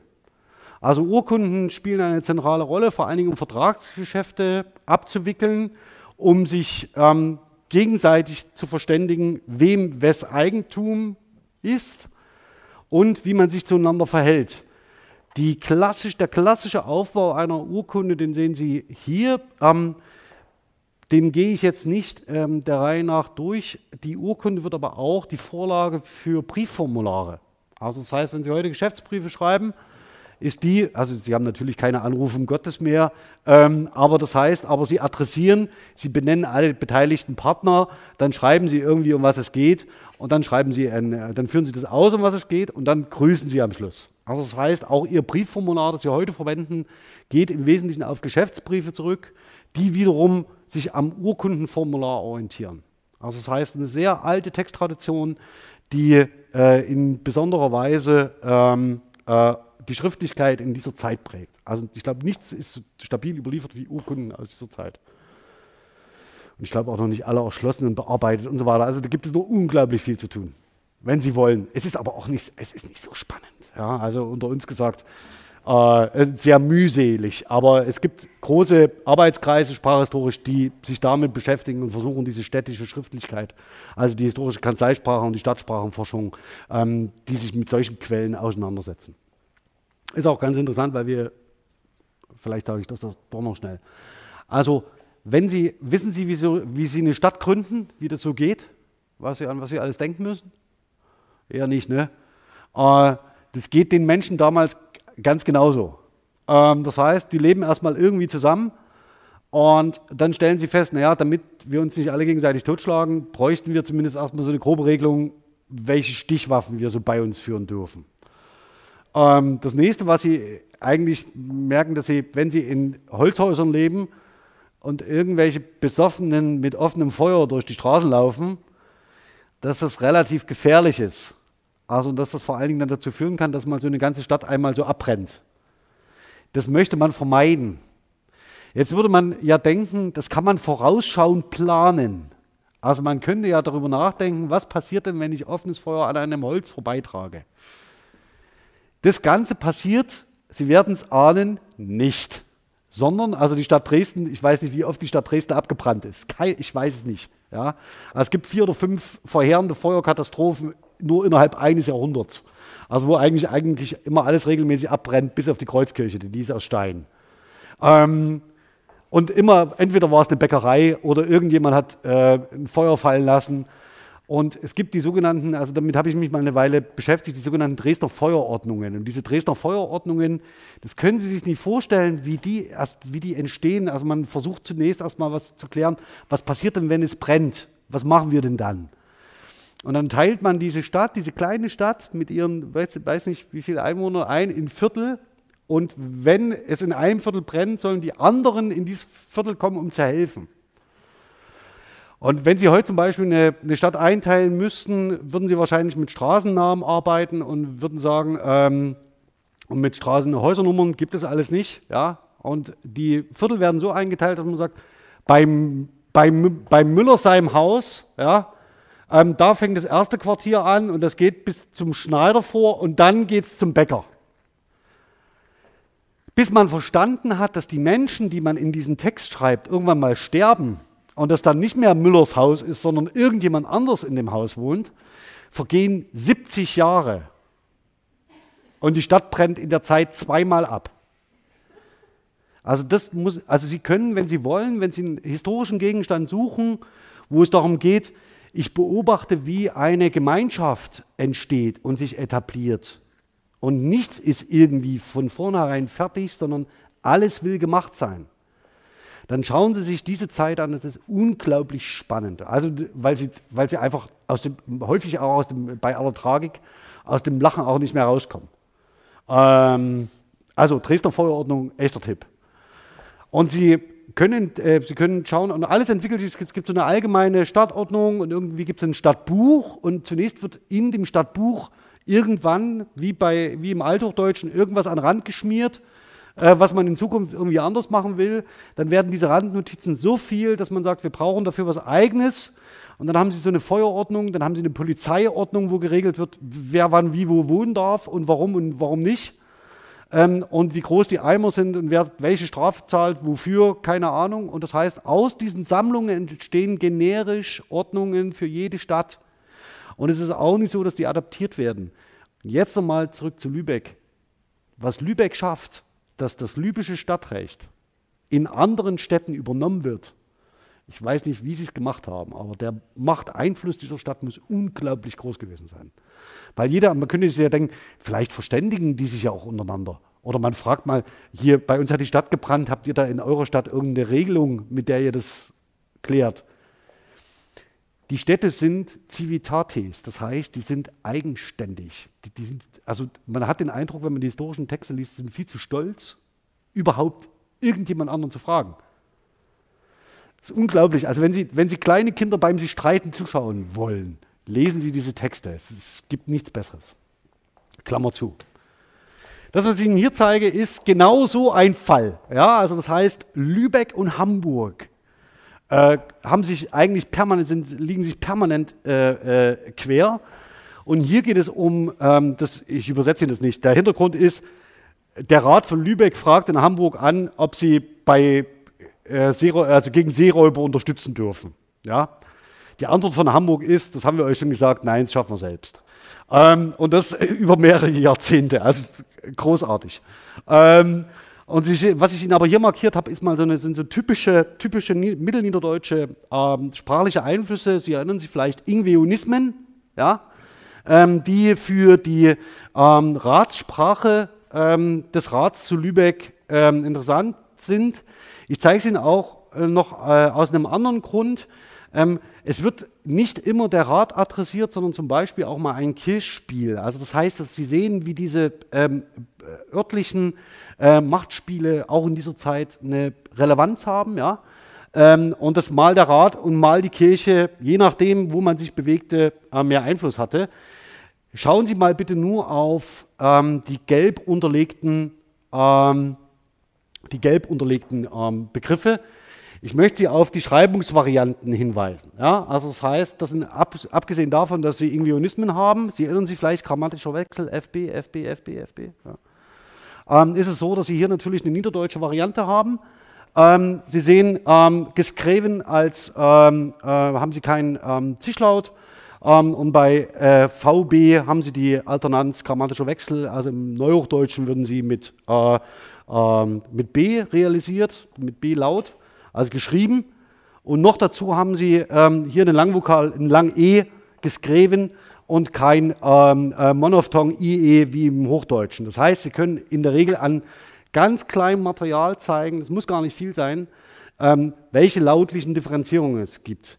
Nichtsdestotrotz werden Sie Geskreven offensichtlich vielleicht dann doch verstehen, worum es sich dabei handeln könnte. Sie sehen aber insgesamt ist dieser Text sehr, sehr diphthongarm. Also es gibt sehr, sehr wenig Zwielaute. Fallen Sie bitte nicht auf äh, Beheglichkeit rein. Ja? Also das heißt, das ist eine faktisch eine, äh, eine, eine ganz oben unsen freundlichen Grut mit allen Berechtigungen und wes wie Gutes vom Morgen. Sie sehen ähm, äh, die Unsinn, also das heißt, äh, diese äh, Reduzierung vor allen Dingen in den Personalpronomina und äh, in, den, in den Pronomina der ähm, Bezugnahme auf eine, eine Gruppe. Bei freundlich ähm, auch da sehen Sie schon, dass wir keine Verschiebungen haben ähm, zu den äh, Reibelauten und zu den Frikativen, also den Frikativen schon, zu den Reibelauten nicht. Ähm, und damit, äh, Sie sehen vielleicht das, das, das Grüne noch mit to, also das heißt, benutzen Sie heute noch im, im Englischen als Präposition statt zu, äh, wie im Hochdeutschen ähm, he als die Person, äh, Personalbezeichnung für die dritte Person Singular männlich. Äh, und schön dann natürlich immer helpen, also die, äh, die Hilfe, die angesprochen wird. Äh, sehe ich noch was auf den ersten Blick. Äh, äh, Tiden, also für die Zeit. Ähm, ja, die Tide ist heute noch der Begriff für die, für, für, die Wasserbewegung im, bei Ebbe Flut. So, also den Tidenhub. Ähm, Sie sehen aber, wie gezeichnet wird, ähm, Konsules, also die Konsuln ja, und die äh, Communitas äh, der Bürgerschaft Lübecks. Also das heißt, das ist eine Senats- und äh, was danach gebildet ist, ist faktisch eine, eine kleine römische Republik. Okay. Dann die, also die, wenn Sie irgendwann mal so etwas hören wie Hansesprache, also das heißt, das ist die Sprache der Hanse. Ähm, das, was Sie da im Regel, äh, ähm, regelmäßig eigentlich damit meinen, ist äh, Libysch. Also das heißt, es ist eine libysche Stadtsprache äh, und ist eine sogenannte Sprache der Hanse im Sinne einer äh, das Baltikum umspannenden einheitlichen Varietät gibt es nicht. Das Libysche ist mit Sicherheit sehr einflussreich in bestimmten Textsorten, Texttraditionen, also Recht, Handel, Urkundenwesen und so weiter. Ähm, aber allein, weil es als Civitas, also als Stadt, so unglaublich ähm, erfolgreich und mächtig war. Ähm, das nächste ist, also die, der letzte Hansetag in Lübeck ist 1669, also das deckt sich auch ein wenig mit dem Ende der frühen neuhochdeutschen Zeit nach dem Dreißigjährigen Krieg, ähm, die auch den Hansestädten übel mitgespielt hat, ähm, denn sie wissen möglicherweise, dass Schweden irgendwie direkt gegenüber liegt. Und ähm, einer der äh, härtesten Widersacher ähm, der europäischen Fürsten ist ähm, Schweden zu dieser Zeit. Ähm, verdanken wir nicht nur zahlreiche Universitätsgründungen entlang der, der norddeutschen Küste, sondern eben auch verheerende Belagerung der großen Hansestädte. Also das heißt, auch da geht Lübeck nicht unbeschadet daraus hervor. Ähm, Gleichzeitig ist es so, dass der Einfluss natürlich, äh, dass die kriegerischen Auseinandersetzungen sich vor allen Dingen auf Norddeutschland konzentrieren, auch wenn im Süden natürlich die Verheerungen groß sind. Aber das Kaiserhaus hat großes Interesse daran, Augsburg und Nürnberg zu stärken als, als Handelsstädte. Ähm, auch sprachlich ist es so, dass das sogenannte augsburgische Deutsch ähm, einen großen Einfluss hat in der kaiserlichen Kanzlei.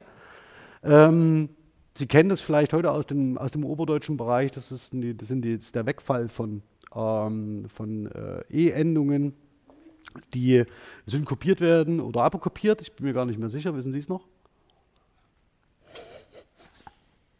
Prägen Sie das bitte ein, ja? also, die apokopiert werden. Dass sie typische Formen haben wie Gnad zum Beispiel, also statt Gnade. Ähm, und das ist für dieses augsburgische Deutsch das in der kaiserlichen Kanzlei geschrieben wird, ein ganz wesentliches äh, Merkmal, nämlich diese, der komplette Endsilbenabfall. Also das heißt, die verschwinden komplett.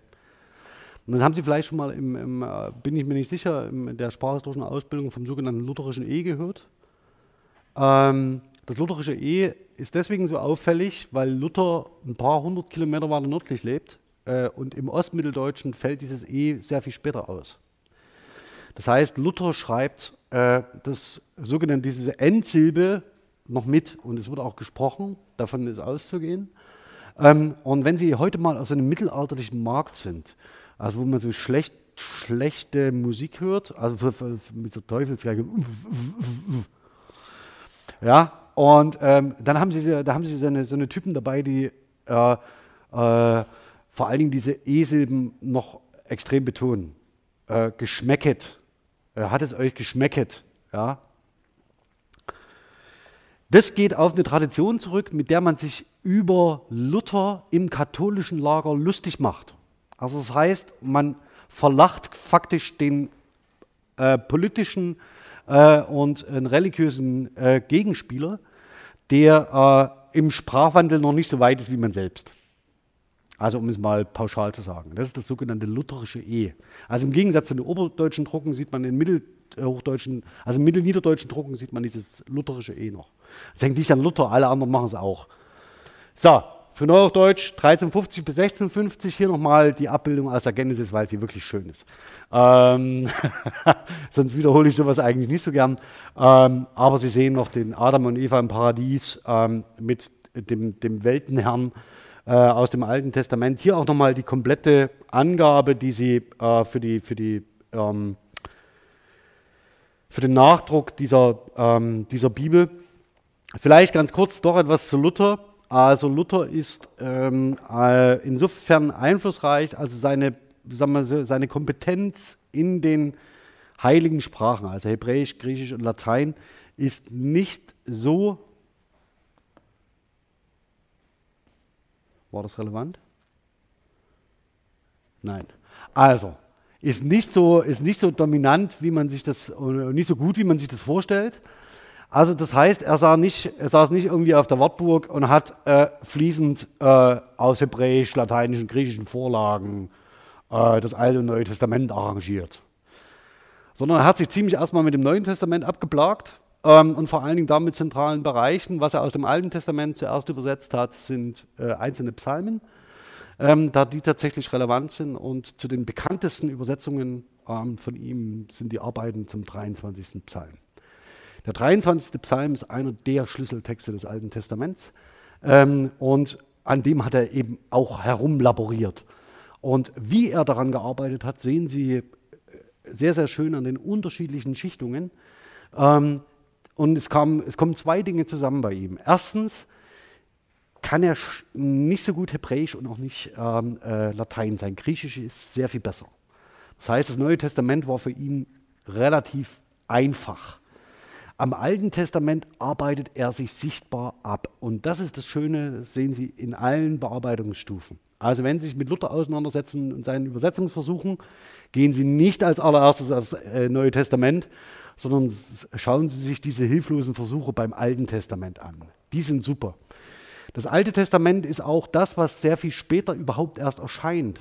Und man geht davon aus, dass es nicht Luther übersetzt hat, sondern dass man wie bei Kranach von einer Luther-Werkstatt sprechen muss, in dem sehr viele ihm dabei geholfen haben, mit dem Alten Testament überhaupt fertig zu werden.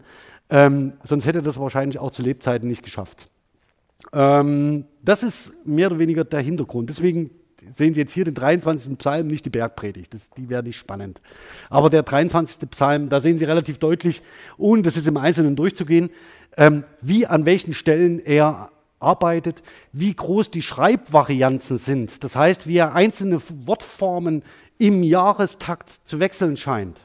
Also was Umlautung angeht, was Y-Schreibungen angeht, was Groß- und Kleinschreibungen angeht. Sie sehen, es ist eine permanente Arbeit an diesem Text und es ist nicht so, dass da irgendwie eine dahinterstehende großprogrammatische Idee von Frenoerdeutsch steht, sondern da arbeitet sich jemand sichtbar gemüht an einem Text ab. Ähm, und das ist es dann auch im Wesentlichen. Also das heißt, das ist das, was Luther auszeichnet, dass er versucht, mit den sprachlichen Mitteln, die ihm zur Verfügung stehen, bestmöglich einen fertig geschliffenen Text zu übertragen. Ähm, und die Prinzipien danach sind eigentlich relativ klar aufgelegt. Nämlich also in dem Sendbrief zum Dolmetschen, also unter anderem, der wird in dem Kontext sehr, sehr gern zitiert, indem man irgendwie sagt, ja, man muss den Kindern und den Frauen und die auf der Straße stehen aufs Maul schauen. Damit ist nicht gemeint, dass man irgendwie nachahmt, ähm, wie eine äh, pragmatisch gesprochene Sprache in Wittenberg im 15. Jahrhundert aussieht, sondern es ist schlicht gemeint, dass es zunächst erstmal Deutsch sein müsste. Also man heißt, wenn ich zu den Menschen predige, und die Predigt steht immer in der Reformation, ist der zentrale Bestandteil der, des, der neuen Gottesdienstform, dann sollte man irgendwie so reden, dass einen die Leute auch verstehen. Die römische Kirche hat ein großartiges Ensemble von Ritualkulturen entwickelt. Sie können in einer römischen Messe dabei sein, ohne zu verstehen, was da gerade abläuft. Sie werden an die Hand genommen, durch die ganze Messfeier hindurch begleitet und dann verlassen sie beseelt den Raum und es ist alles für sie getan.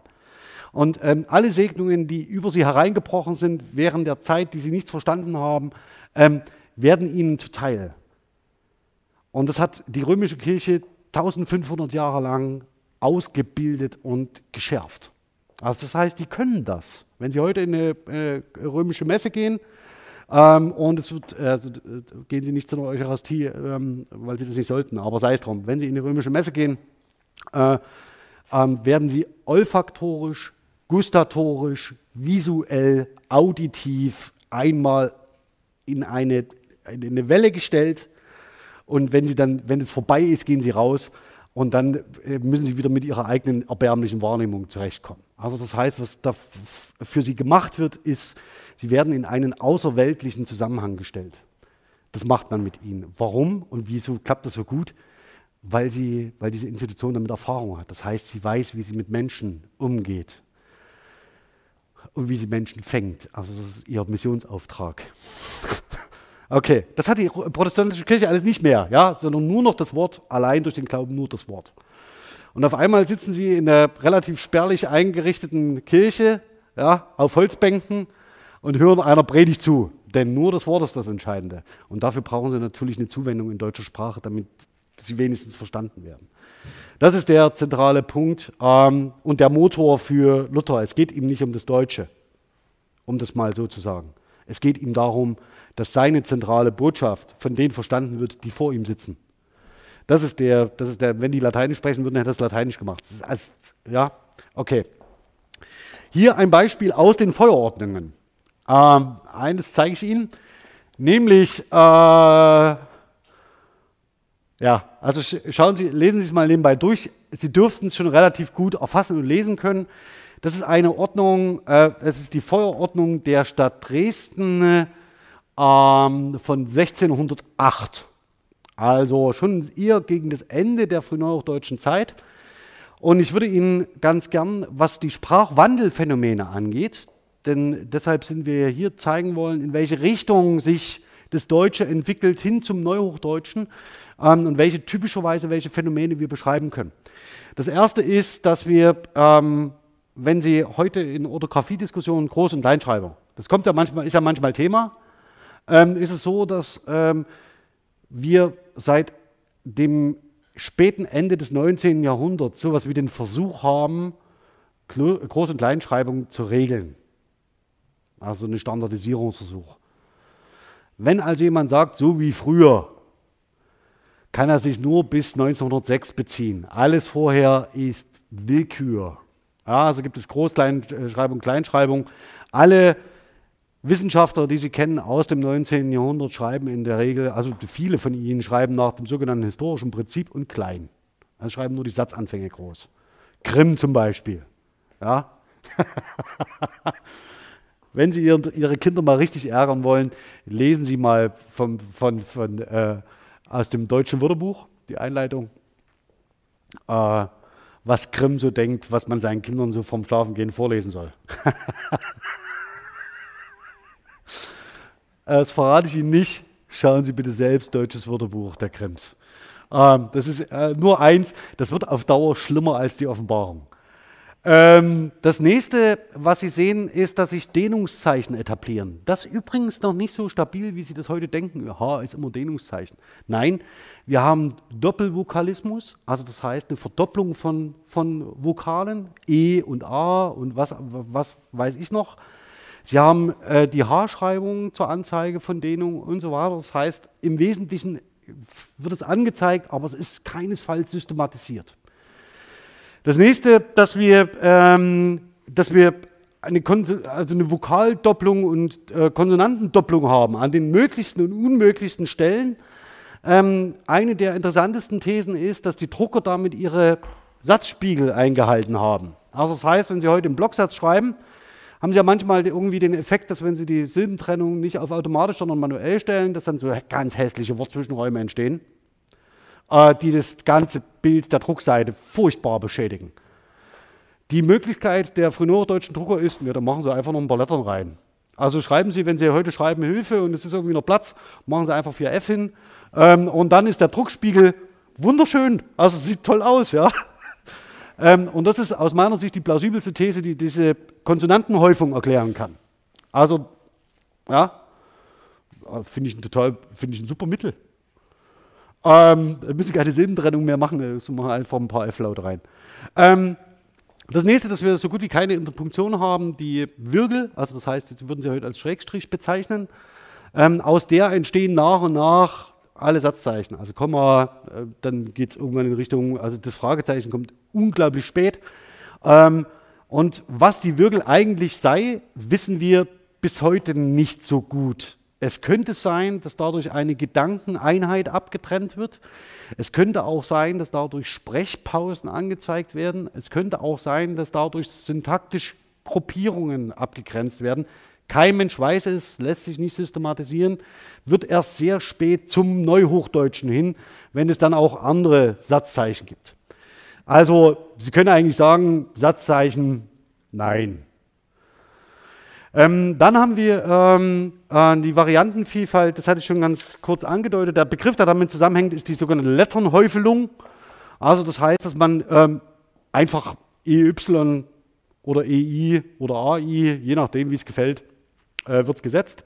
Auch dafür gibt es wahrscheinlich Drucker, äh, also das heißt, jemand, der äh, besonders gerne EI in Kombination von LR setzt, das können Sie nicht mehr erschließen, ja, also weil er einfach der Meinung war, es sieht halt schön aus.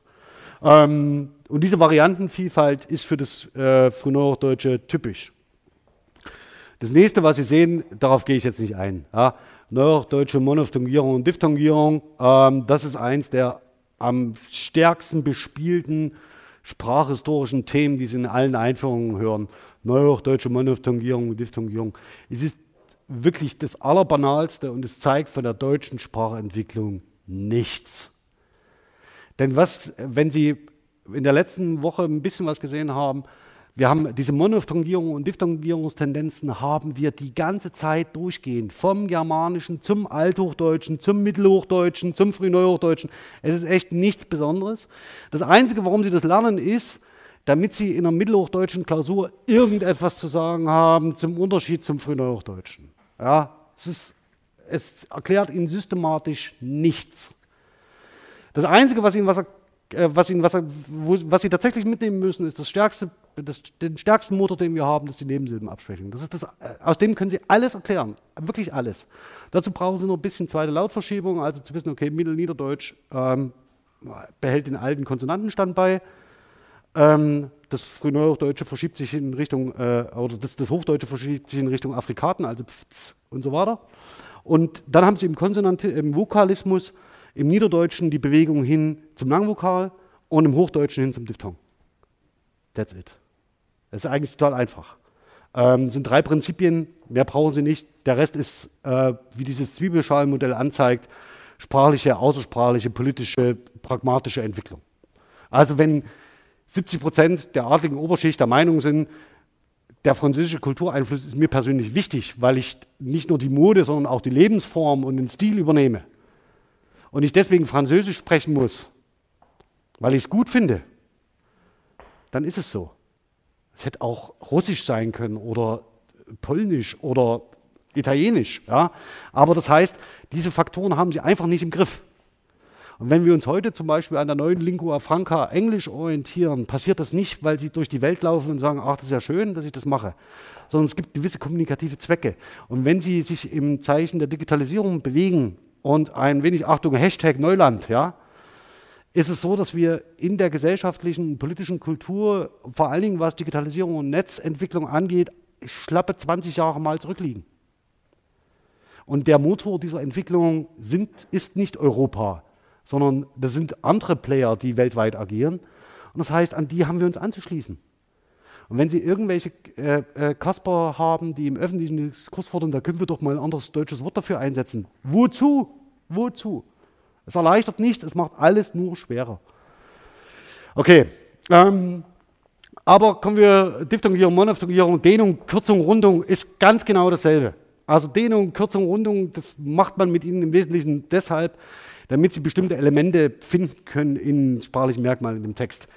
Ähm, merken Sie sich äh, eines der wichtigsten Phänomene, ähm, also Rundung geht immer um die Lippenrundung. Ja, also äh, wir, Sie sagen heute Hilfe und früher haben Sie Hilfe gesagt. Ja, das ist eine Endrundung. Merken Sie sich immer ein so ein Beispiel und dann klammern, legen Sie es bitte weg. Auch rein, reiner Zufall. Äh, es gibt bestimmte Bewegungen, die für Ihre Zunge ökonomisch sind und Hilfe, das können Sie, können Sie selber dreimal sprechen. Ähm, und das, wenn Sie das Gefühl haben, dass es sich irgendwann unangenehm für Ihre Lippen und Ihre Zunge anfühlt, äh, wissen Sie auch, warum es einfacher ist, Hilfe zu sagen. So, ähm, Ihre Zunge hat genug zu arbeiten mit, dem, äh, mit der Artikulation des Is, weil sie da nämlich in den Vorderraum muss. Wenn Sie dazu noch den Mund runden müssen, dann, ach, hören wir auf. So, also Nebensilbenabschwächung, das ist es schlussendlich. Nebensilbenabschwächung, lutherisches E, das habe ich Ihnen hier noch markiert. Ähm, das habe ich schon erläutert. Also das heißt, die typische, ähm, der Nichtausfall der Letztsilbe und Konsonantismus, ach naja, weg. Variantenreduktion, das ist das, was wir im Wesentlichen das nächste sehen, die äh, für die Verbmorphologie selbst die Abnahme der sind. Das sage ich nicht zum ersten Mal. Mich schmerzt der Verlust von Toren sehr. Ja, das ist ein, äh, äh, mittelhochdeutsches, äh, also nicht mittelhochdeutsch, es ist im Mittelhochdeutschen das ganz selten belegtes ähm, äh, äh, Verb in dieser Klasse der Präterite präsent sind, ähm, die mehr oder weniger ein, würden das mit Wagen übersetzen heute. Ähm, und das verlieren wir zu dieser Zeit. Also wenn Sie irgendwann in einem öffentlichen Diskurs sind und sagen, oh, das ist alles, diese alten Formen, die verlieren wir alle, dann geben Sie doch ganz einfach zurück, äh, entweder Sie hätten gern den Dual zurück, also als die Zweizahl, ähm, die wir zum Germanischen hin verloren haben, und dann geben Sie an, oh, ich hätte Tuchen gern zurück. Und wenn dann Ihr Gegenüber irgendwie rätselhaft schaut, dann ja, schauen Sie nach, ähm, der Verlust schmerzt mich wirklich dramatisch. Ähm, mache ich immer sehr gerne in solchen Diskussionen, weil niemand weiß, was da Dual ist und niemand weiß, was Tuchen ist. Damit beenden Sie jede Diskussion. Okay, ähm, athematische Verben, muss ich nichts dazu sagen. Ausbreitung periphrastischer Verbalformen, das resultiert direkt aus der Nebensilbenabschwächung und aus dieser Reduktion dieser äh, Formen, germanischen Formen, auf Präsens und Präteritum. Das heißt, dass Sie anfangen, diesen Formenreichtum, den Sie im Lateinischen haben, also der, was auch eine indoeuropäische Sprache ist, nachzubilden durch periphrastische Verbalformen. Das ist die notwendige Konsequenz beginnt typischerweise, auch das ist, äh, lässt sich typologisch sagen, immer um das Verb sein herum. Also das heißt, um seine Varianten. Ähm, warum? Wenn Sie heute sich mal die Flexion von sein anschauen, das ist eins der unregelmäßigsten, undankbarsten Verben überhaupt. Ja, also das hat in faktisch jeder Grundform noch eine eigene Form und noch Vokalwechsel eingebaut und es passt nichts aneinander. Das hat ganz verschiedene Gründe. Erstens ist es furchtbar alt. Und zweitens ist es nach keinem gängigen Muster nachgebildet, was vom Frühneuhochdeutschen wir ererbt haben. Im Frühneuhochdeutschen haben sie die Stabilisierung vor allen Dingen der Partizipbildungen ähm, und der, dass sich das Hilfsverbsystem langsam ausmodelliert. Und zwar so stabil, wie sie es heute noch benutzen. Aber sein ist sehr viel älter und sehr viel furchtbarer ja, in seiner Unregelmäßigkeit und äh, in seiner ja, faktischen Nichtbeherrschbarkeit, also durch ein grammatisches System. Also wenn irgendjemand von Ihnen sagt, ist die deutsche Sprache nicht furchtbar schwierig, schauen Sie mal typologisch auf andere europäische Sprachen und Ihre eigene Sprache und schauen Sie sich bitte das Verb sein an. Da, da fangen Sie an zu weinen. Okay. Den Rest spare ich mir. Ähm, ich will nur noch eins zeigen angesichts der Zeit. Nominalgruppen werden ausgebaut, also Genitiv und so weiter und so fort. Ähm, wir haben komplexere syntaktische Strukturen, subordinierende Konjunktionen, die dazukommen, um Nebensatzgefüge zum Beispiel anzuzeigen. Das Entscheidende ist aber die sogenannte frühneuhochdeutsche Satzklammer. Das ist etwas, das Sie höchstwahrscheinlich in Ihrer Mittelhochdeutsch-Ausbildung vielleicht mal am Rande gehört. Ja, Gut. Also, die sogenannte Rahmenbildung. Und die ist bis heute stabil. Im Mittelhochdeutschen fängt es damit an, dass Sie zunächst in den Hauptsätzen, also im Matrixsatz, eine stabile Verb-Zweitstellung etablieren. Im Nebensatz geht es noch drunter und drüber, Verb-Letztstellung. Ähm, ach, fange ich jetzt mit den Varianten gar nicht an. Jedenfalls ist es so, dass im Frühneuhochdeutschen sich die Satzgliedstellung für, die, für den Verbalkomplex in Haupt- und Nebensätzen verfestigt, so dass sie schlussendlich eine Struktur haben, die dazu führt, dass sie eine Verbzweitstellung im Hauptsatz haben und eine Verbletzstellung im Nebensatz und dazu eine Klammerbildung, nämlich dass die Elemente der verbalen Klammer gespreizt werden, sie ein sogenanntes Mittelfeld etablieren. Also ich habe gestern beim Bäcker für 2,50 Euro auf dem Nachhauseweg ein Brot gekauft. Also Sie haben diese, das unglaublich aufgespreizte Mittelfeld und haben zwei verbale äh, Bestandteile, einen finiten, einen infiniten. Das Problem, also sagen wir mal, die Herausforderung beim Lernen des Deutschen ist, dass sie, dass äh, Sprachlerner, die nicht damit vertraut sind, vor allen Dingen Probleme haben, dieses Mittelfeld, Mittelfeld zu überwinden. Das heißt, die Komplexität des Mittelfelds ist eine echte Herausforderung. Ähm, deswegen ein Tipp, Falls Sie das Sprachlernen erleichtern wollen, sagen Sie zum Beispiel, ich habe ein Brot gekauft gestern auf dem Nachhauseweg in der Bäckerei für 2,50 Euro. Ja, das heißt, Sie können die Informationsstruktur auch umbauen und Sie merken, dass Sie dann keine Letztstellung des Partizips mehr haben, aber Sie erhöhen mit einem Schlag die Ver Verständlichkeit. Achtung, wenn Sie Sprachpolizistinnen gegenüberstehen, es ist ein Normverstoß. Ja? Vielleicht sollte aber schon deutlich geworden sein, dass ich auf Normung nicht ganz so viel gebe. Ähm, deswegen Äh, wenn Sie aus diesem historischen Überblick, also um das Ganze jetzt zu schließen, ich muss mal schauen, vielleicht genau das, also ach ja, äh, Prestigequalität, ah, das mache ich nicht mehr, das ist nur schade. Ja, vielleicht aber das noch, das ist wichtig noch. Also, wenn wir diese Entwicklung im Frühneuhochdeutschen haben, hin zum ähm, zum heutigen ähm, Standarddeutschen. Das heißt, da liegt noch viel, viel Zeit dazwischen. Und bitte erliegen Sie nicht der Versuchung, das 18. Jahrhundert oder das 19. Jahrhundert irgendwie mit dem 20. Jahrhundert gleichsetzen zu wollen. Da gibt es vor allen Dingen Probleme auf der lexikalischen Ebene. Also das heißt, dass sich ganze Bedeutungskonzepte verschieben. Das wird aber Thema der nächsten Wochen sein. Das heißt, wir werden jetzt systematisch lexikalischen, also semantischen Wandel, ähm, Wandel der Morphologie, ähm, Wandel von syntaktischen Phänomenen hier beschreiben, hin zu den Fragen, die uns dann auch öffentlich kritisch beschäftigen, das heißt der Abwertung von bestimmten Wandelphänomenen. Ähm, da vor allen Dingen in Richtung Fremdworteinfluss. Was ich zum Schluss noch zeigen will, ist die sogenannte Überdachung des Niederdeutschen durch das Hochdeutsche.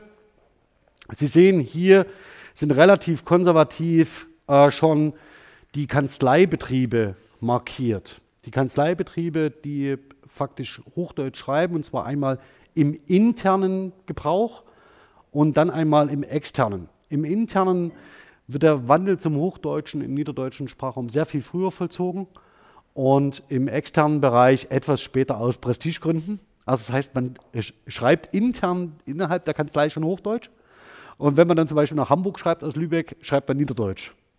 Also das sieht man schon so, die, da geht zumindest diese Schriftform schon zugrunde. Ähm, man geht davon aus, dass äh, im 16. und 17. Jahrhundert die Struktur schon so ist, dass das Nieder der niederdeutsche Sprachraum im Bereich der gesellschaftlichen politischen Eliten ähm, Hochdeutsch ist. Äh, und zwar durch eine kulturräumliche Orientierung an Oberdeutschland. Also das heißt, es geht vor allen Dingen um die Ausbildung einer gemeinsamen Kultur oder die Adaptation einer Kultur ähm, vor allem mit den oberdeutschen Handelsstädten und mit dem prestigeträchtigen Mitteldeutschland als Reformationskerngebiet. Ja, also das heißt, so, das sind so typische Orientierungen. Schlussendlich dürften auch sehr viele Schreiber aus Oberdeutschland gekommen sein. Also das heißt, die ohnehin Hochdeutsch als ihre Standardvarietät mitgebracht haben. Ähm, und das führt im Wesentlichen dazu, dass die Schreibsprache Niederdeutsch ähm, relativ, äh, relativ, schnell verschwindet aus dem Kanzleibetrieb ähm, und heute mit sehr viel Mühe und politischem Engagement am Leben gehalten wird.